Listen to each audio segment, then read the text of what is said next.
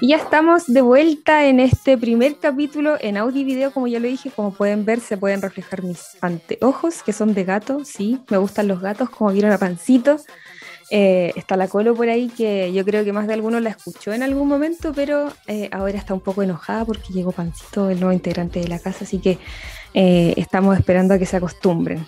Como ya les dije, esta es la segunda parte del primer capítulo en audio y video. Eh, les pediré disculpas de nuevo si es que no miro la cámara porque no me acostumbro a esto de estar viendo a la cámara. Eh, pero es el primer capítulo en audio y video de Cultura de Raíz, donde ya estuvimos conversando con un eh, tremendo invitado. yo los invito a todos ustedes a revisar las redes sociales de mm, Lautaro Toki de Toki, que es la mm, ópera rock que está mm, realizando, bueno, lamentablemente no pudimos conversar con ellos antes, eh, se presentaron este sábado 8 en, como lo dijo bien Felipe, en la casa Huemulqueo. Mm, no sabría decirle dónde está porque nosotros no somos de Santiago, pero em, eh, creo yo que es bastante interesante conocer de esta forma la, eh, la historia. y ojalá poder traer a más personas que están haciendo esa y muchas otras cosas más por por la promoción de las culturas de los pueblos originarios. Así que estén súper pendientes de eso. Vamos a dejar las redes sociales. No solamente las voy a decir acá, eh, sino que también van a aparecer en el Instagram de la radio y también en el Instagram, recuerden lo de Cultura de Raíz, arroba cultura punto de raíz, donde vamos a estar, ahora sí, yo sé que lo he dicho muchas veces, vamos a estar renovando eh, y actualizando algunos datos, contenido, etcétera. Así que eh, estén súper atentos a eso. Antes de seguir, eh, me gustaría algo que no dije en antes y. Ah, eh, de antes. Algo que no dije en la, en la primera parte del podcast eh, y que se me olvidó. me castigo por eso porque sin él no podríamos estar acá. Nuestro auspiciador. Miren cómo bajo esta, esta silla, se me baja, así que no soy yo. nuestro auspiciador, porque para las personas de Em, de la octava región, discúlpenme ustedes, señores, de que nos escuchan por otros eh, sectores del planeta Tierra, pero eh, queremos saludar al oficiador que se encarga de hacernos la vida mucho más fácil, sobre todo en esta cuarentena que estuvimos bien complicados para salir. Y es Pedidos Ya, la aplicación de delivery más grande de Chile, eh, porque ya no es necesario salir de la casa y aunque ya la estamos medio que pasando, todavía seguimos utilizando todas estas aplicaciones. Em, porque recuerden que ustedes eh, no es necesario salir de casa, pueden pedir todo lo que quieran eh, en restaurantes, supermercados, botillerías, farmacias y mucho más. Recuerden descargar la app de Play Store o Apple Store y em, descubrir todos los descuentos que tienen mes a mes en Pedidos Ya.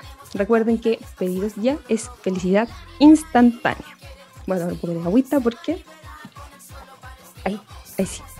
Ahora me van a ver este, en este río.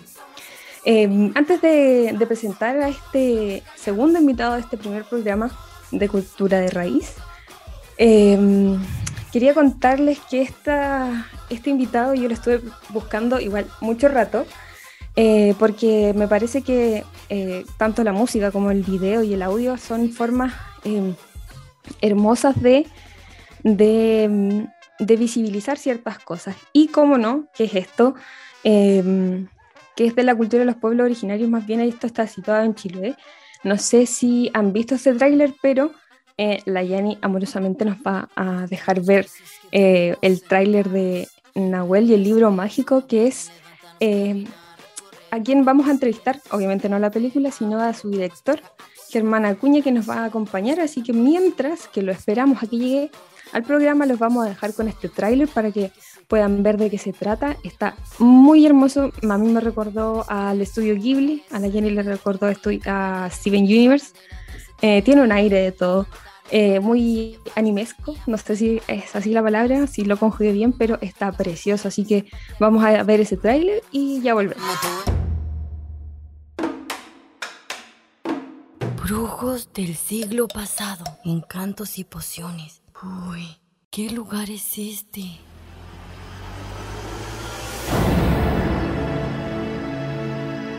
De todos los libros de magia y brujería, este es el más valioso que se haya escrito jamás. Hechizo de valentía. ¿Quién se atrevió a entrar en la casa del guardián? Maestro Calcu, un niño tomó el levisterio.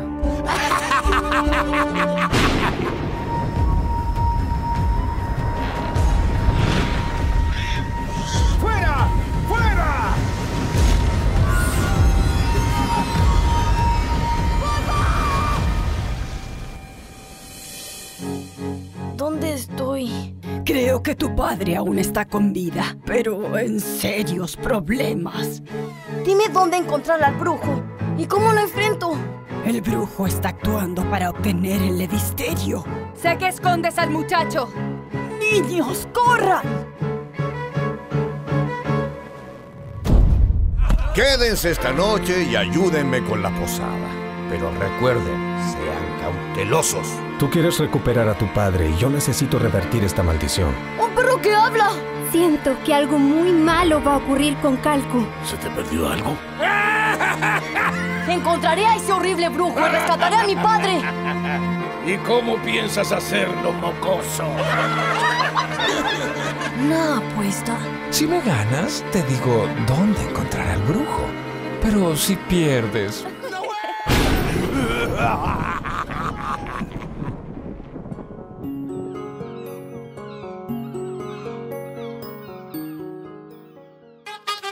Bueno, y estamos con ese tráiler, como ya lo dije, eh, pusimos el tráiler para que quienes no conocían la película pudiesen ver eh, cuál es la película eh, que este director, como ya se lo dije tras bambalinas, se lo dije antes, que ojalá que todos los días esté mucho más cansado y que lo entrevisten de todas las partes del planeta porque creo que es un trabajo precioso lo que está haciendo.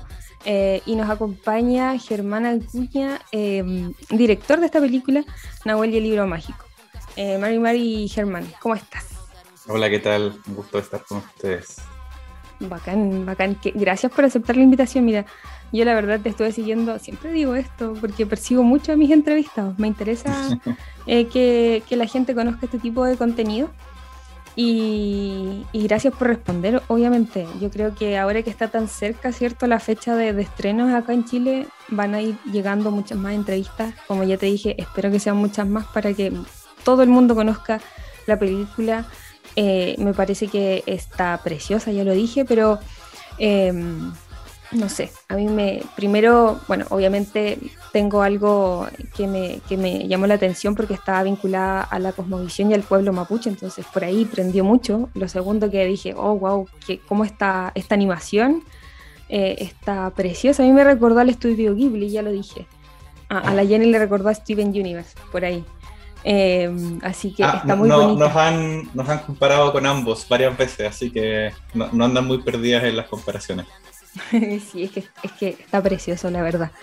Eh, este cortometraje, perdón, este largometraje, esta película eh, ha estado nominada a varios premios, yo lo he visto, bueno, yo sigo Ujú. hace rato en las redes sociales, entonces cuando han dicho ganamos esto o estamos nominados a esto, yo estoy así como con mi bandera de Nahuel y el... Bacán.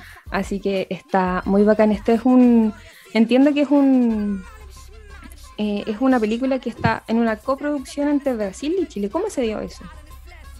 Sí, bueno, eh, en el fondo hacer una película de animación eh, es- es- son proyectos largos y, y sobre todo caros. Entonces, Sí. eh, si bien en Chile nosotros tenemos algunos financiamientos públicos, como los fondos del Ministerio de Cultura o los fondos del Consejo Nacional de Televisión o Corfo, ¿cierto? Pro Chile, que son algunos entes estatales que apoyan, combinando esos fondos, igual aún así se hace difícil hacer una película. Entonces, en general, el modelo de producción de largometraje de animación, y no solo de animación, en general el audiovisual, para todo el resto del mundo, en general, eh, quienes no somos gringos eh, o, o quienes no somos parte de, como de, las, de las principales potencias económicas, en general el modelo de coproducción es, muy común se usa mucho, porque en el fondo lo que se hace es combinar eh, recursos y talentos de diferentes países. En este caso nosotros es una coproducción eh, minoritaria, es decir, eh, que el- en este caso Brasil o la productora brasileña tiene una parte pequeña de la, de la producción. Y en el fondo es una producción que es 80% chilena y 20% brasileña. Buenísimo. ¿Y En el sentido de, de- de cómo está repartido un poco todo el, el trabajo? todo el, el trabajo y los recursos también, y en el fondo, cuál es el modelo comercial. Eh, en el fondo, to- todo, todo lo que genera la película se divide en 80-20. En el fondo, una coproducción es básicamente es como ser socio, una sociedad, Claro. hacer claro. socio, socio con alguien. Entonces, es como la misma lógica. Y ustedes vienen trabajando desde el 2012, leí por ahí, en como en- de, de idea hasta desde Claro. la idea partió el 2012. ¿Cómo fue eso? Sí, efectivamente, porque bueno, el, el 2011 yo hice un viaje a Chiloé, eh, que fue un poco como el, el- el- punto inspiracional de, de donde nace todo. Eh, yo había estado otras veces en Chiloé, pero esta vez fui con mi familia y, y aparte andaba con mi hijo, entonces creo que esa, ese hecho me dio como otro punto de vista, eh, por lo menos así se sintió la experiencia, entonces eh, después de, de vuelta a ese viaje, yo vengo ya un poco con las ganas y con la idea y como con el germen de, de- de crear este, esta historia. Entonces, eh, en ese punto yo hablo con Juan Pablo Sepúlveda, que es el otro guionista, es como con quien escribí la película, Ujú. eh, que también es amigo mío eh, muy cercano y desde la infancia, entonces tenemos mucha conexión en cuanto al, al tipo de historia que queremos hacer. En el fondo ah, fue un trabajo muy orgánico, muy fluido. Y con él, claro, pues empezamos a escribir las primeras versiones el 2012. Nosotros empezamos a hacer en Carburadores, que la productora empezamos a hacer como los primeros test de animación para tratar de, de como lograr un estilo eh, propio y, y como también sentir de que éramos capaces de hacer, de lograr una estética y una calidad cinematográfica.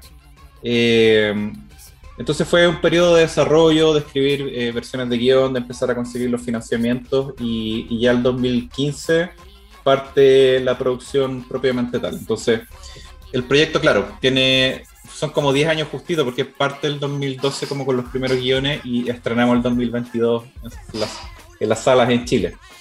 Pero la producción propiamente tal eh, fue del 2015 al 2020, a principios del 2020. ¿Y, y siempre pensaron, lo pensaron como una animación o, o pasaron Sí. por sí y eso por Sí, por, por lo Porque- mismo por lo de tu hijo o porque No, no, no, porque yo, yo, yo eh, soy animador, o sea, yo vengo de la, de la animación. Eh, la- Carburadores es una productora que, que nosotros armamos con Sebastián Ruz, que es mi socio, por ahí por el año 2007, y nos hemos dedicado desde esos años a, a hacer principalmente animación. Hemos hecho algunas otras cosas audiovisuales, pero, pero la animación siempre ha sido el, el- el- el objetivo principal y el medio principal con el que hemos trabajado. Entonces, eh, es como nuestro medio de expresión, por así decirlo, es como la herramienta que tenemos para, para contar historia. Aparte que siendo una película como lo es y las características que tiene, eh, la animación es, es el medio correcto, creo, para hacerlo y quizás no el live action o, o- o una película tradicional, sino que esto, la animación te permite crear desde cero y desde un papel en blanco, por así decirlo, que, que yo creo que es lo más entretenido, porque en el fondo ahí está todo la, el desarrollo artístico desde, el, desde los diseños de la más pequeña cosa que aparece en la pantalla hasta los fondos y los lugares y los personajes y todo. Entonces,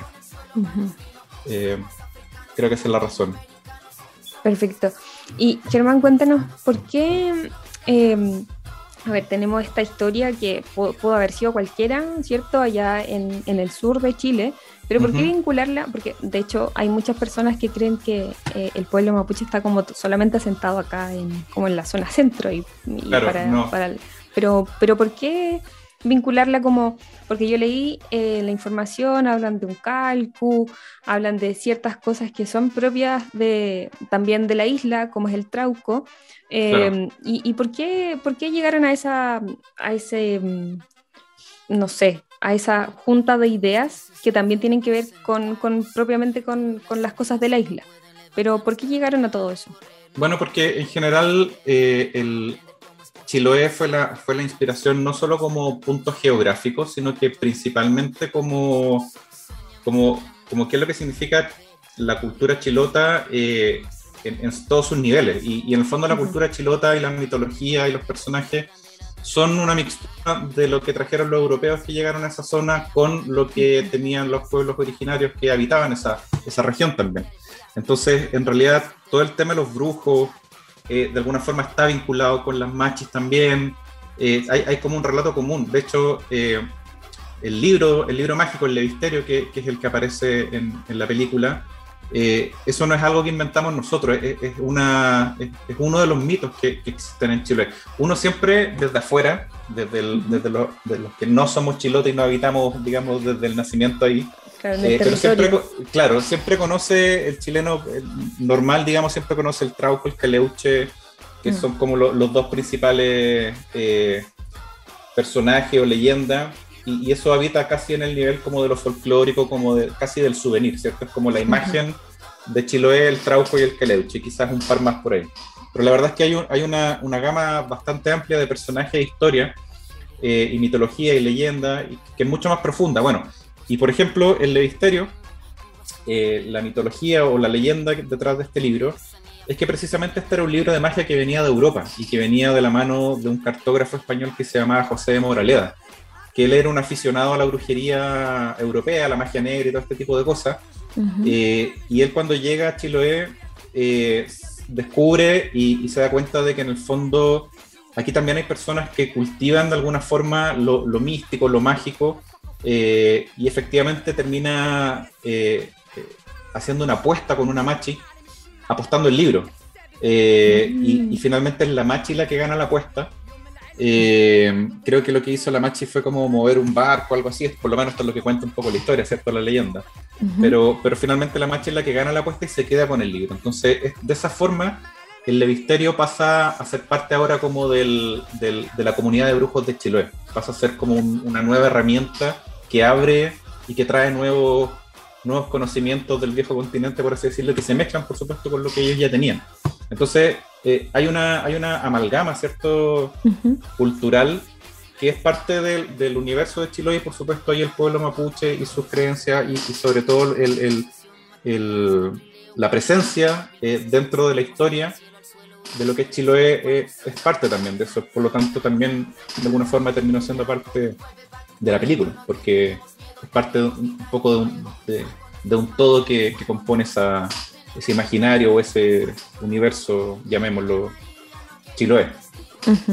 ¿Y ustedes tuvieron que hacer algún tipo de investigación como mucho más detallada para, para me imagino, como con, con, las mismas personas de la isla o, o, fueron con, no sé, pues, historiadores y qué sé yo? Porque esta historia, por ejemplo, lo que tú me acabas de contar, eh, yo lo desconocía, la verdad. Yo creo que cuando vea la película en los cines, voy a estar como, oh, no puede ser lo que estoy viendo. O sea, va a estar me dejaste con más ganas de ver la película, muy bien. Mira, Pero por lo menos yo lo desconocía.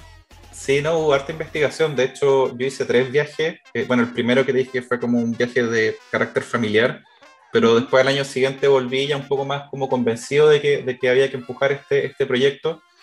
Y, y, ya volví a conversar con, con personas, ya eh, no solo como a, sacar fotos y a fijarme en la parte visual, sino que también ya a, a empaparme un poquito más de la historia, que era lo que a mí me interesaba y, eh, tuve la oportunidad de conversar con un profesor eh, de lenguaje en Quellón, que siempre me arrepiento porque nunca noté su nombre. En ese momento todavía no, todavía la idea de hacer el largometraje era una idea, un proyecto. Entonces yo, claro, ahora lo veo en retrospectiva y dije, pucha, nunca tuve, nunca atiné a haberle perdido el, contacto porque él fue, fue súper clave por lo menos en, la parte como inspiracional. Bueno, y yo me quedé toda una tarde conversando con él, yo le preguntaba si es que efectivamente, porque para mí el principal interés era saber si es que efectivamente toda esta capa como eh, mitológica, eh, realmente la gente la vivía, eh, o era algo que vivía en la superficie nomás y era parte como del folclore un poco.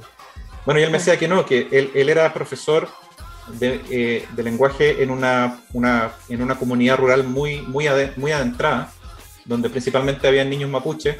Mm. Y él me decía que una, una de las historias que me contaba y que me decía que de alguna forma me evidenciaba de que en el fondo muchas de estas leyendas y todas estas cosas estaban muy vivas. Y él me contaba la historia de una abuela que, que era parte de esa comunidad, una señora, una, digamos una, una, persona adulta, ¿cierto? Una, una señora muy una anciana. Una anciana, esa era la palabra que estaba buscando, gracias. Eh, que, que, por ejemplo, ella eh, movió su casa de, un cerro a otro, al cerro del frente, incluso creo que por el medio pasaba un arroyo, porque ella estaba convencida de que le habían hecho un maleficio. Ella tenía la convicción de que habían pasado cosas en su familia y en su casa de que no estaban bien y que ella lo atribuía a que en el fondo había sido fruto, o sea, había sido, eh, claro, fruto de una maldición, todas estas cosas que estaban pasando. Entonces ella tomó la decisión de mover su casa. Eh, y claro, yo estaba impactado porque decía, para uno que, que no, no, tiene esas creencias o, o, no vive un poco en esa realidad, eh, es súper impresionante. Como así de profundas son estas creencias, así de profundas son estas, estas, estas mitologías, estas leyendas, no sé cómo llamarle, esta dimensión, que en el fondo la gente toma este tipo de decisiones que son súper drásticas. O sea, para uno, no sé, viviendo en Santiago, mover su casa porque de partida no, no está, ni siquiera existen los terrenos. O sea, es otra. Entonces, esa, ese tipo de ejemplos, y me, dio, me, contó, me contó otras historias también de, de, que cuando él era chico vivía en un pueblo que se me olvidó el nombre, pero era un pequeño pueblo donde todo el mundo sabía cuál era el brujo. O sea, todo, todo el pueblo sabía quién era el brujo del pueblo y como que había una especie de, de respeto tácito, como que que como que yo no me molesto, tú no me molestas, pero todos sabemos quién eres.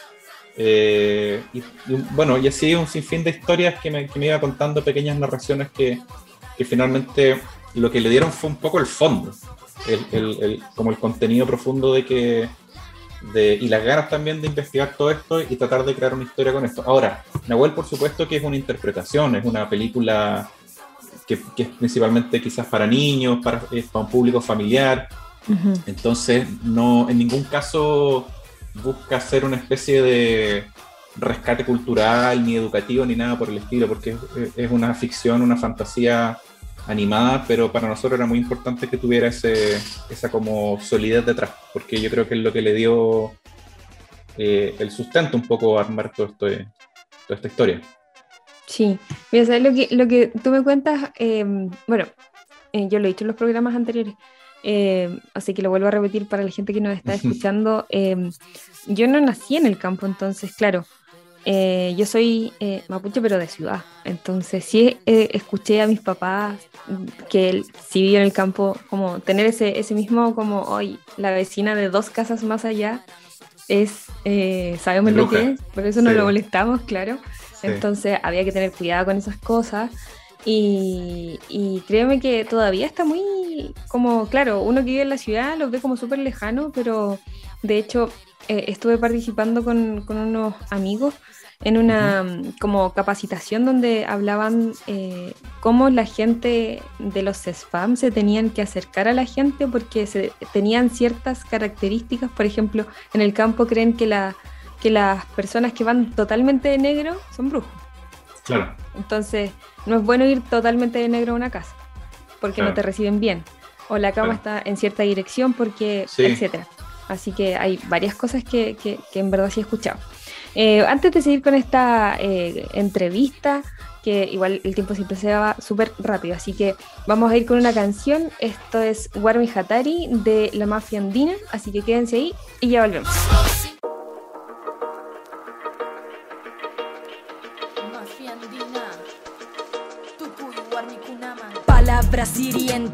Insultos te chantajeo, te miente, terminar la relación te amenazó una huella en el corazón, control, posesión. Estas son las trampas del mal llamado amor. La sociedad lo permitió, la religión lo justificó, amor romántico, ideal erróneo, se naturaliza entre todos nosotros, otro dominio, extermino el amor propio, obligándonos a depender de otros, somos individuos en el colectivo, amarnos siempre nosotros mismos, ese es el poder. Reconoce tu propio placer, cultívate para que no venga cualquiera a intimidarte. Violencia de todas partes proviene, de todas partes emerge, de los medios de comunicación, Estado, patriarcado, economía, política, institucional, estructura, la reina, la novela, eso también es violencia. Alpama machina mi kanji, wairashina muyumunchi, tar punchi Hatu 모습이 tar 뿡지 가다리 숨치 리차리 숨치 ama 공간기 kambaja mikanggi mana pipas kangi gicu kambaja mikanggi jaringi huyaris papuri Tukuya yuyari shumi shungu kunata Paska shumi shinajata uma kunata Alichi shumi tukuya nyahatarimui Mishuyu yaitor machishpa katishun Mishuyu yaitor machishpa katishun Wanigu kunahatari hakuyari hakuyari warmigo kuna hatari. Utanya hatari mui hakunyoka marishu rishunchi Utayari, utayari, warmigo kuna hatari. Utanya hatari mui hakunya kama rishunchi rishunjami rishunjami warmigo kuna hatari. Utanya hatari mui hakunyoka marishu rishunchi hakuyari hakuyari eso, limítate a esto. ¿Quiénes son ellos? No uses eso, no te creo. No me gusta tu comportamiento en cualquier estrato, momento, maltrato como mandato físico, psicológico. Deconstruyámonos con el otro, nada se gesta solo. Nadie puede ejercer poder sobre nuestro ser, reconfigurarse y aprender a florecer. Haku, Harikunaka, Wambrakuna, Palmilla y Yanga, Yuyaita, Saki Chingapa Warmikunauan shuyakangapak alikawsashpa shillishayarishpami runapachashinamari mari. Shunquyuq tukunki mana manjangi manllanki jakuñawpanki warmikunaqa mana manllanki huchahatari huyaywan shayari muskuykunawan rikchari warmiqukuna hatari.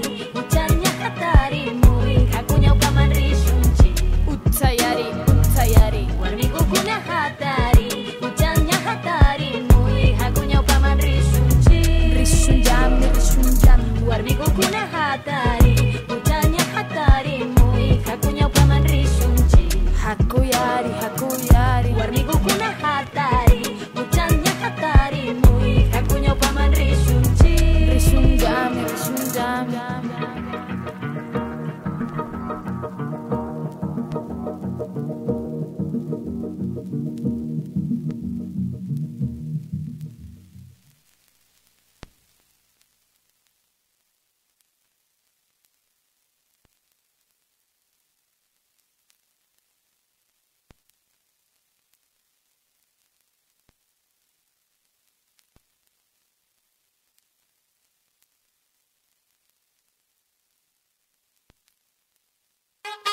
Tú nos dices que debemos sentarnos, pero las ideas solo pueden levantarnos, caminar, recorrer, no rendirse ni retroceder, ver, aprender como esponja.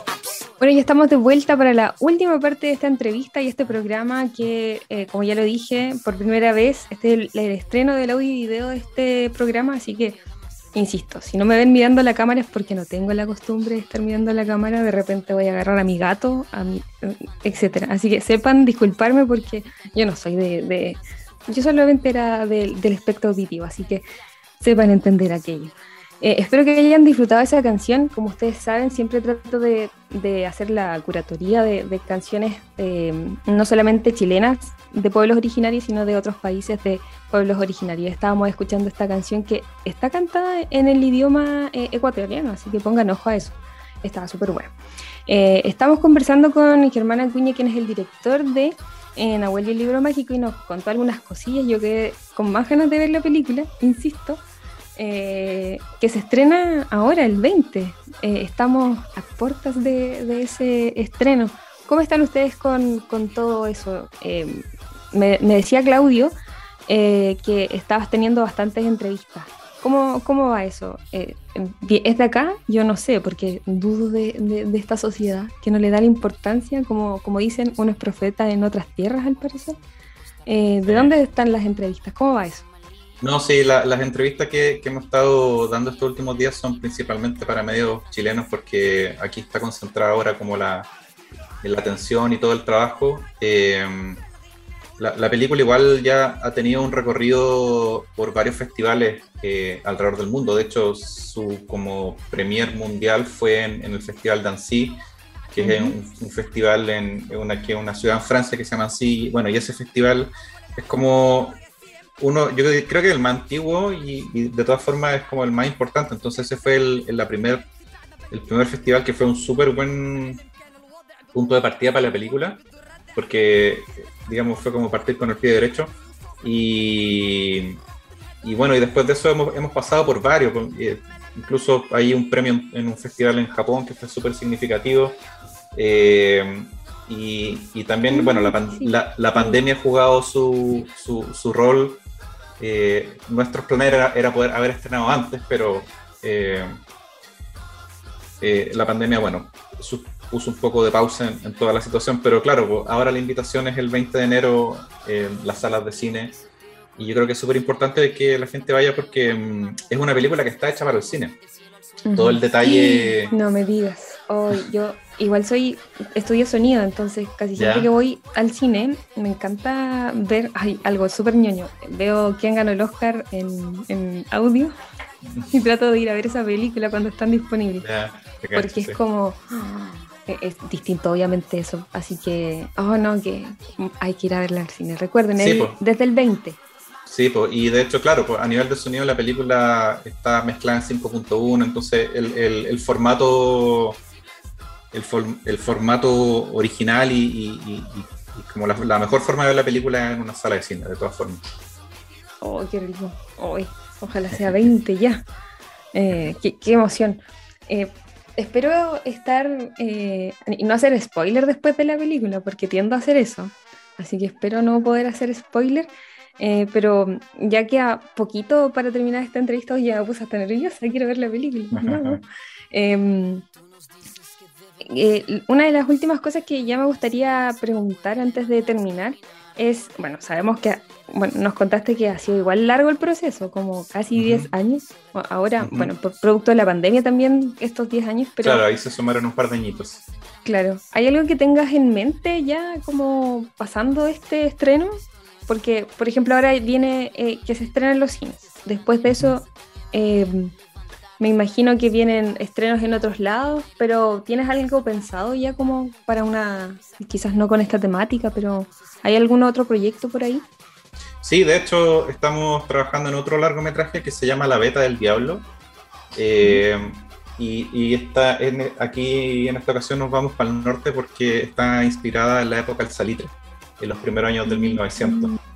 Eh, y es un poco como una especie de llamémoslo western latinoamericano fantástico. Yo le digo que, que, tiene algunos elementos del western un poco por el ambiente, porque estamos en un desierto, ¿cierto? Hay, hay, hay trenes antiguos, hay un poco toda, esa lógica como de pueblo del viejo oeste, pero, pero claramente es una historia muy que también tiene, tiene elementos muy propios, que, que tiene algunos, algunas cosas también de nuestra propia historia, en el fondo, todo lo que sucedió con el salitre, con la explotación del salitre, con los eh, extranjeros, que, las empresas extranjeras que estaban ahí explotando el salitre y casi haciendo a la gente vivir una especie de, esclavitud, que les pagaban con ficha y todo esto, todos esos temas.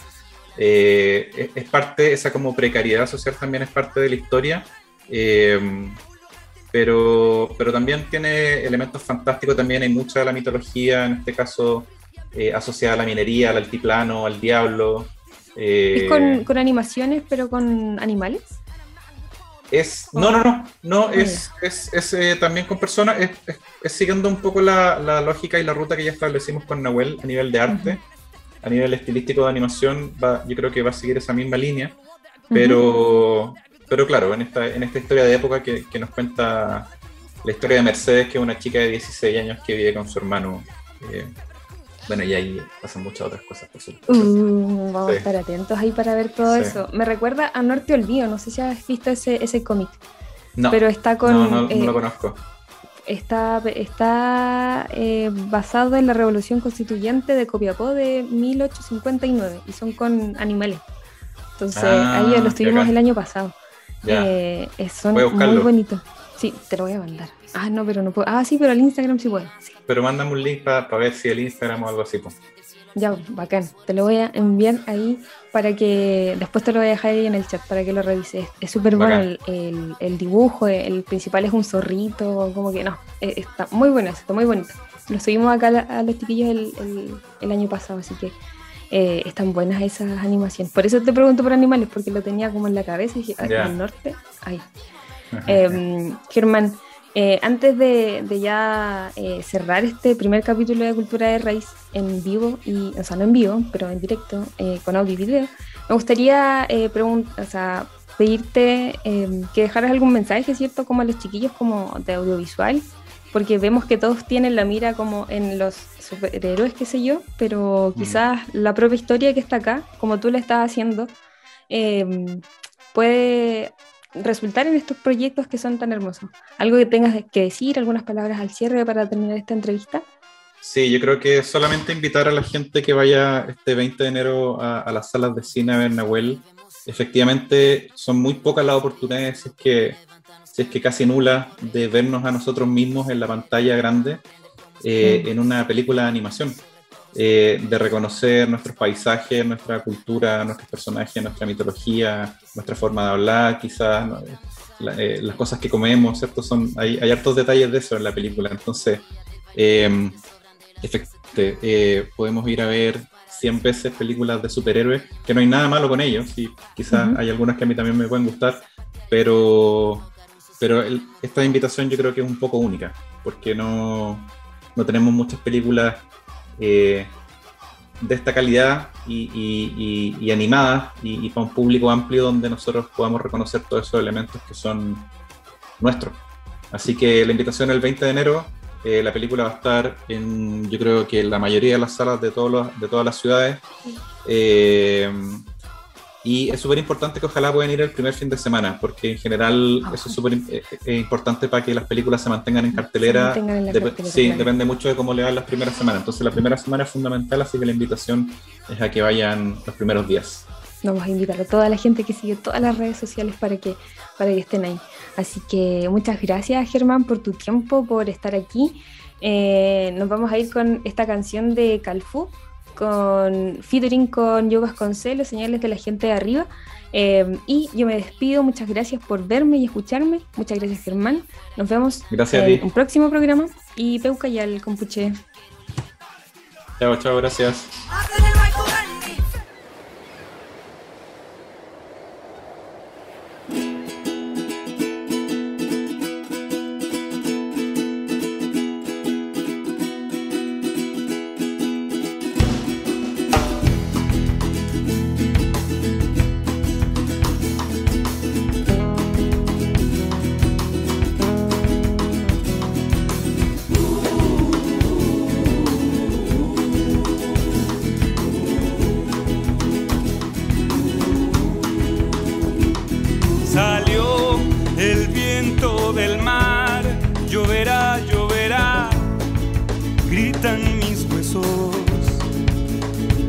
sembrados que parecen enfermos, cargan del sueño los botes que como nubes navegan. En el agua del cielo salió el viento del mar.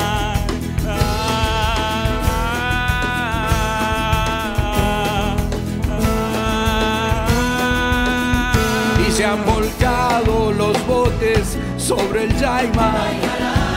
Lloverá si dice la Roma, cerrando sus puertas en el bosque y veo la luz del cielo que abre sus vertientes azules y las espigas levantan sus